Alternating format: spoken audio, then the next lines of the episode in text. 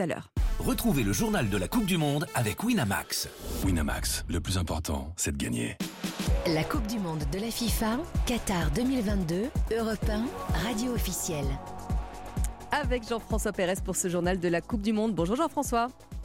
Bonjour Lénaïque, bonjour à tous. Alors avant de parler de ce Angleterre-France qui nous attend ce soir, on va revenir sur cette soirée euh, complètement folle d'hier. hein. C'est parti, c'est lancé.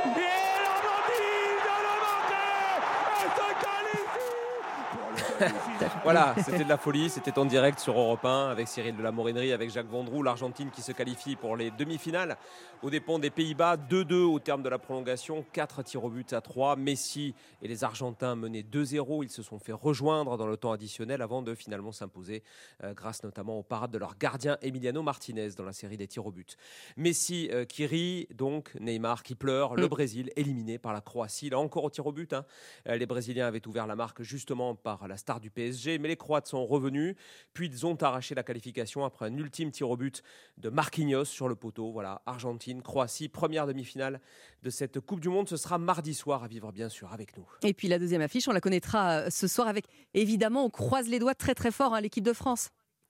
Voilà, le grand jour est enfin arrivé. Six jours hein, qu'on en parle. France-Angleterre, coup d'envoi à 20h au stade d'Albaït, le stade dans le désert. Un match qui sera sans doute serré entre deux équipes qui se connaissent très bien. Le trait d'union de ce crunch, comme on dit en rugby, c'est Hugo Lloris. 10 ans à Tottenham et des liens, vous allez l'entendre, très forts avec l'Angleterre. Mes deux enfants, mes deux derniers, qui, qui sont nés en Angleterre, mes filles euh, qui grandissent avec euh, bien sûr une éducation française, mais, qui sont dans des écoles anglaises, donc qui côtoient beaucoup de beaucoup d'anglais. Après, euh, une rivalité entre France-Angleterre, oui, elle peut, exister, bien évidemment. Ce sont deux grandes nations du, football.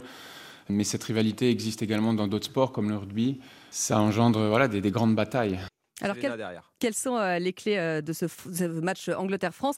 La réponse de notre consultante, la capitaine de l'équipe de France, Wendy Renard, avec Jacques Vendroux, bien sûr. C'est un classique. C'est des confrontations qui sont assez euh, difficiles, engagées. Il y a eu souvent des matchs accrochés. J'espère tout simplement que bah, les Bleus gagneront et euh, avec la manière pour continuer cette belle aventure. Alors les Bleus doivent gagner comment? Eh ben, tout en étant conquérant de suite, je pense qu'on a vu une équipe euh, anglaise avec beaucoup de problèmes, j'ai envie de dire défensifs.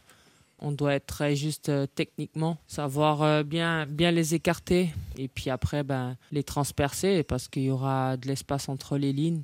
Et avec la vitesse, euh, que soit de Kylian ou de Dembélé, la précision à la passe de, de Giroud et euh, de Griezmann, je pense qu'on peut euh, de suite leur mettre euh, le doute. On joue sur la vitesse, que ce soit de Dembélé de Mbappé, pour leur faire comprendre que dans la profondeur, on, va leur faire mal et pour après avoir des espaces un peu plus devant leur ligne. Voilà pour ce Angleterre-France prise d'antenne à 19h sur Europe 1. Il y a un autre match, hein, Jean-François, qui va déchaîner les passions aujourd'hui.